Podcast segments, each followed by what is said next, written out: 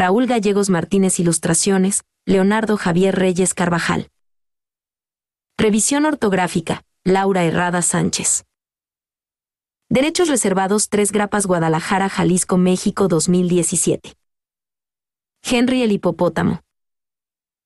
¿Alguna vez has escuchado hablar de Henry el hipopótamo? Pues bien, para que lo sepas yo te lo voy a contar. Comienza con lo que decía su madre, que su hijo tardó en nacer, se quedó dormido en medio del parto y que este acontecimiento lo marcó para toda su vida, llegando tarde a sus citas con el destino. Henry el hipopótamo tenía dos hijos. Uno grande y uno chico.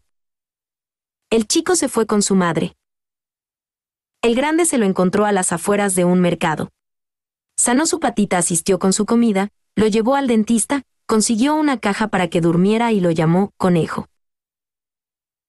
Un lunes decidió salir de vacaciones, tomó sus maletas, subió a su hijo a sus hombros, caminaron en medio de la ciudad, llegaron a una tienda, compraron una maceta con cinco zanahorias enterradas para que su hijo pudiese comer durante el viaje.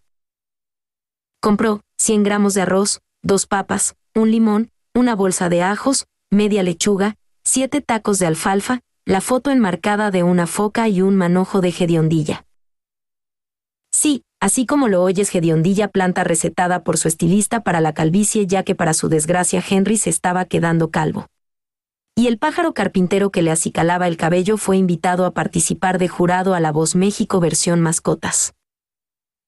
Acompañando a grandes artistas de la talla del tucán de los Fruit Loops, Melvin el elefante de los Choco Crispies y un tal gancito de la familia Marinela.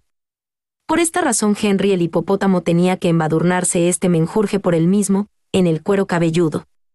Con el tiempo se daría cuenta que no le servía de nada ya que por su edad y por la canícula Henry estaba pelechando.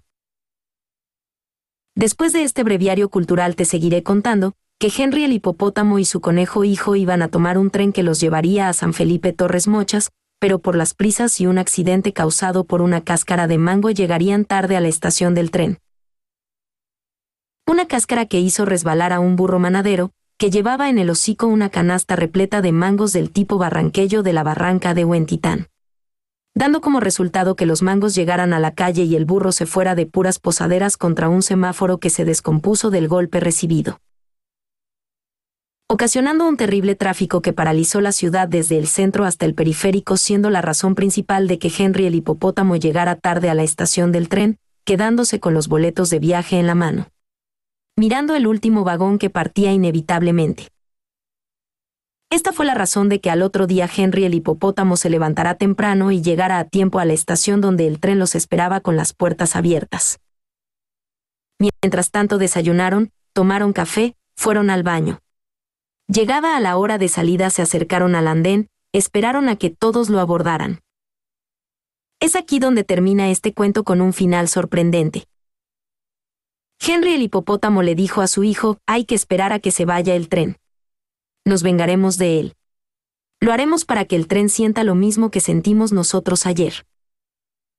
En el sentido de las cosas, no podemos someter a las leyes de la naturaleza y el orden universal a nuestra santa voluntad por capricho. Porque los únicos perjudicados somos nosotros mismos. Vive de acuerdo a las consecuencias de tus actos, asúmelas, el tiempo es un recurso no renovable. El tren no regresará. No podemos regresar el tiempo.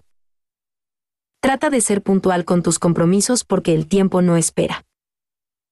Cuento, Raúl Gerardo Gallegos Martínez, poeta y escritor mexicano.